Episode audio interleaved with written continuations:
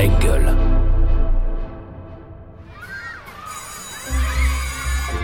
Quand j'étais petite, je voulais être. euh, Ah, quand j'étais petit, je Ah, voulais moi, quand j'étais euh, petite, je voulais petite, faire. euh, Alors, moi, quand j'étais petite. Ah bah petit, moi je voulais être. J'ai toujours eu euh, envie. alors, Petit, de- je voulais être. euh, Bonjour, qu'est-ce que c'est joli cette présentation.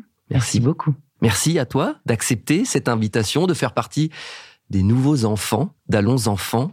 On va commencer, si tu le veux bien, par le commencement, ce fameux 7 mai 1976.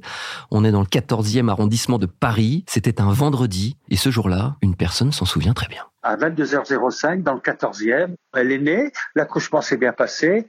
La clinique m'a appelé, euh, Zoé venait de naître. Je me suis précipité à la clinique, je l'ai prise dans les bras, comme font tous les papas, je présume. hein. Et puis j'ai dit, oh là là, qu'est-ce qu'elle est belle, qu'est-ce qu'elle est mignonne. Quelle énergie a, mon père. hein, C'est insensé. hein. Oui, enfin, il, est gentil. Parce que dire que j'étais très jolie, bon, évidemment, c'est parce que c'est mon papa. Parce que je pense que j'étais très vilaine.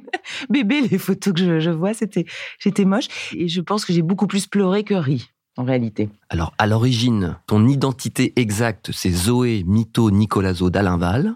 Oui. Alors, pourquoi Zoé? Comme choix de prénom, on écoute encore une fois ton papa. Il y avait un petit livre pour les enfants, mais les enfants de 6-7 ans quand même, qui s'appelait Zoé à New York. Et j'avais adoré ce petit livre. Et il y avait une petite Zoé qui était dessinée expiègle, qui faisait des tours à tout son entourage et qui était très intelligente, euh, très fine. Et ça m'a marqué. Et je me suis dit, ça, c'est un prénom qui lui irait bien. Et à l'époque, il n'y en avait pas du tout. Je crois qu'entre-temps, il y en a un petit peu. On en a connu plusieurs. Mais à l'époque, c'était tout à fait nouveau.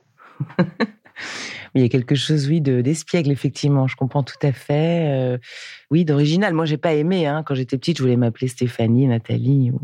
Et puis finalement, avec les années, oui, j'ai apprécié d'avoir un prénom un petit peu différent comme ça. Surtout quand j'ai appris que ça voulait dire la vie. Étymologiquement, la racine grecque, enfin la vie, la vie animale, le début de la vie. Et donc voilà, et quand j'ai dit ça à ma mère, j'ai dit tu sais que Zoé ça veut dire la vie quand même, c'est beau comme symbole et tout. Et, elle, alors, elle n'a pas du tout cette histoire de Zoé à New York. Elle m'a dit mais pas du tout. Moi j'ai pensé à Zoé parce que dans les années 20, euh, les mères Macrel souvent s'appelaient Zoé, donc j'ai trouvé génial et je trouvais qu'elles avaient une personnalité d'enfer et, donc ça m'a plu. Bon, donc de la mère Macrel à la vie à Zoé à New York, je ne sais pas. C'est un un joyeux bordel. Hein. Moi, je voulais juste savoir, tu l'as encore euh, Tu l'as vu ou pas, ce petit livre? Zoé à New York, jamais. Non. Mais non, je sais même pas de quoi il parle. Euh, je pense qu'il confond peut-être avec Héloïse. Je sais pas si vous vous souvenez de ce truc Héloïse, non? À New York. Je me souviens de Caroline. C'était une petite, une petite fille, mais qui était complètement folle, avec les cheveux en l'air, faisait que des bêtises et tout ça. Et je me demande s'il confond pas. Je sais pas. Je lui demanderai parce que ça, euh, il vous l'a sorti à vous, mais je sais pas quand, je sais pas d'où d'où ça vient. Je voulais revenir sur ton nom de famille. Au Oui. départ, c'est donc Mito Nicolazo d'Alinval. Alors pourquoi le choix de Félix comme nom d'artiste? On écoute cette fois-ci Émilie, ta cousine et complice. Félix Calza, qui est notre grand-père. Le choix de Félix comme nom d'artiste, c'est euh, la transmission. C'est une figure qui est très importante dans notre famille. Cette immigration italienne avec un grand-père très fort qui euh, s'est porté volontaire à la guerre en France puisqu'il était italien, il a naturalisé ses enfants. Il s'est porté volontaire du groupe de résistants Mario. Il faisait sauter les trains. Il a été en camp deux fois. Il est revenu hémiplégique tout ça en essayant de servir un pays qui nous laissait ses enfants. Donc il y a beaucoup de valeurs, il y a toute une transmission vraiment dans cette immigration italienne et on est issu de ça. Il y a une vraie histoire derrière son nom d'artiste. Oui, oui, elle a raison. C'est vrai que Félix, notre grand-père, a été une figure emblématique dans la famille. Et puis, euh, il a eu euh, un, deux, trois, quatre filles et un seul garçon. Et alors, elles sont les quatre sœurs, étaient folles de- amoureuses de leur papa et en même temps fascinées. Mais quant au choix, euh, en fait, ça n'a pas été évident parce que Zoé Mito, Nicolazo, Soulaz en aval. En plus, il y en a un qui a zappé entre-temps, Soulaz au milieu.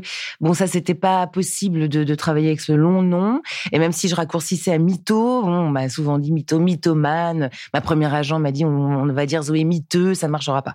Et donc du coup vite vite parce que j'ai été engagée vite pour déjà mort mon premier film, il a fallu pour les contrats et tout trouver un pseudonyme. C'est pas évident de se trouver un pseudo à soi-même et encore une fois c'est ma mère qui a eu l'idée en un coup de fil comme ça elle m'a dit et si tu t'appelais Zoé Félix? C'est quand même étonnant comme démarche hein. Et si tu t'appelais Zoé Félix? Et j'ai trouvé qu'effectivement ça fonctionnait bien puis symboliquement c'est vrai que mon grand-père moi j'ai pas connu enfin J'ai connu, mais j'ai pas des souvenirs euh, précis. Mais il est mort, je devais avoir 5 ans. Mais je sais qu'un jour, j'ai retrouvé une photo de lui dans les affaires de la famille et tout, et que je l'ai accroché au-dessus de mon lit comme ça, encadré, et qu'à partir de ce moment-là, j'ai noué une relation, enfin si j'ose dire avec lui, en tout cas, je sais pas, j'ai pensé à lui avant de dormir, je lui parlais, je faisais des petites prières. Forcé de constater qu'en tout cas, il est là, il est présent, il nous accompagne. Alors qui dit enfance dit école. Tu es donc euh, allé, on va y arriver, d'abord à cette école élémentaire Keller dans le 11e, puis au collège Charlemagne, enfin au lycée euh, Saint-Sulpice où tu obtiens un bac L option art plastique. Globalement, l'école, quel souvenir tu en gardes, quel rapport tu as avec la, scolarité? Oh, avec la scolarité, je suis très moyenne, il y a rien à, y a rien à dire de particulier. J'ai des souvenirs très forts de mes maîtres et maîtresses. Je me suis attachée à des personnalités. Je me souviens de Monsieur Madoumier, Monsieur Passalacqua, Madame Neveu, euh, Monsieur Meyer. Enfin, j'ai des des profs comme ça qui m'ont, enfin je sais pas, j'étais, je buvais leurs paroles. C'est, mais c'était au-delà de ça, c'était euh, comme euh, un prolongement presque de la famille. Je sais pas, je me sentais en sécurité avec des gens qui. J'étais émue de voir qui donnaient, qui transmettaient, qui m'apprenaient des choses. Et sinon, euh, j'étais très littéraire. Enfin, j'étais très très bonne en rédaction, en dictée, tous ces trucs-là euh, où il fallait bah, écrire, hein, parce que j'ai toujours écrit depuis toute petite. Et ça, c'est un truc oui qui m'intéressait beaucoup. Qu'il fallait écrire des, voilà, les rédactions, les poèmes, les dissertations après la philo et tout. Ça a été vraiment euh, c'est là où je me suis sentie le plus épanouie, en tout cas dans ma scolarité. Tout le reste, euh, c'était plus compliqué. Bon, moi, on m'a dit que tu étais quand même plutôt une bonne élève. Ah, et, et, effectivement, très sensible, apparemment. Tu étais effectivement même capable de quasiment pleurer quand une maîtresse te félicitait devant tes camarades de classe. Oui, alors ça c'est vrai que oui, je me souviens de la directrice qui venait parce que moi j'ai connu l'époque, je sais pas Romain si tu l'as connu aussi, où on avait des carnets donc à la fin du trimestre et la, la directrice de l'école venait euh, distribuer les carnets et donc on venait au tableau et on avait le petit commentaire et tout ça. Et c'est vrai que moi pendant mes, mes années de primaire, j'étais une excellente élève, c'est vrai. Et euh, du coup, elle me félicitait systématiquement et si alors j'en avais des bonbons et des images. Et systématiquement, je pleurais. Et je me souviens avec mes poings comme ça. Et tout le monde me disait, mais pourquoi tu pleures alors qu'on te fait des, compliments hein, incompréhensibles? Je sais pas pourquoi. Alors là, on me touchait peut-être qu'on m'apprécie tout d'un coup, qu'on m'aime bien. Je pense qu'il y a un truc comme ça. L'idée d'être euh, d'être bien aimé, quoi. C'est une question que je pose souvent dans Allons enfants.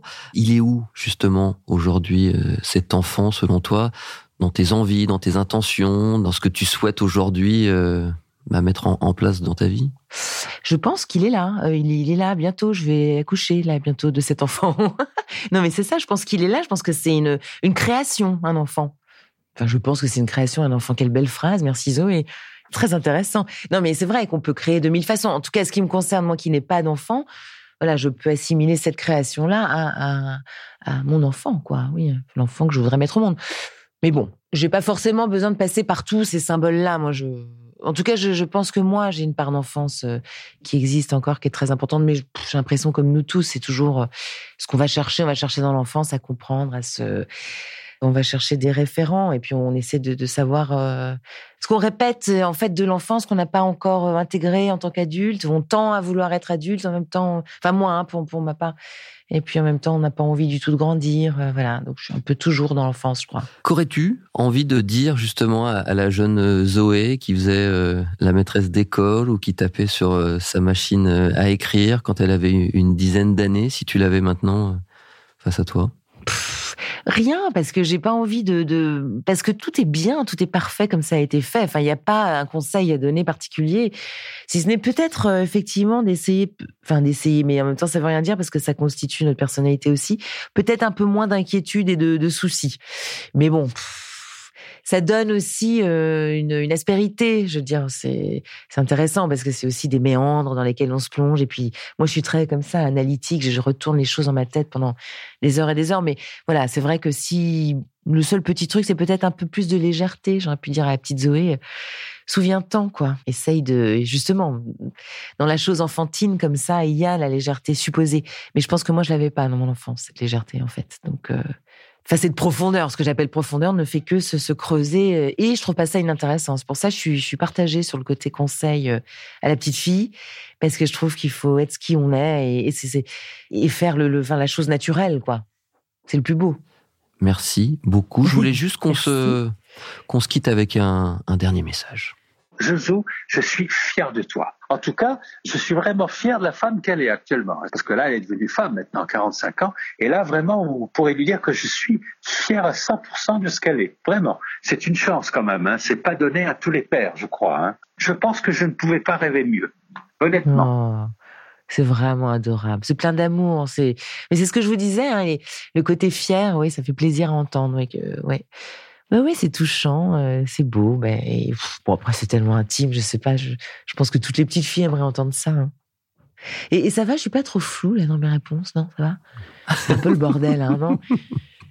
Pardon, c'est bizarre parce que avant, j'ai je, plein de trucs carrés à dire et tout, puis après, je trouve plus les bons mots et ça devient. Oh Mais c'est pas évident hein, de parler de soi. Parce qu'on est toujours un peu coincé dans le truc. Euh, est-ce que ça vraiment, va vraiment intéresser les gens euh, Pourquoi euh, Voilà. C'est, je suis toujours un peu coincé. En même temps, je me dis mais si, quand même, j'ai envie de m'exprimer. merci Zouzou. merci beaucoup. Merci, merci. Et allons enfants. Allons enfants est un podcast Engel présenté par Romain Ballan. Abonnez-vous pour découvrir nos prochains épisodes. Production et réalisation, Raphaël Fruchard. Ingénieur du son, Thomas Gabriel. Coordination de production, Alix Pénichon.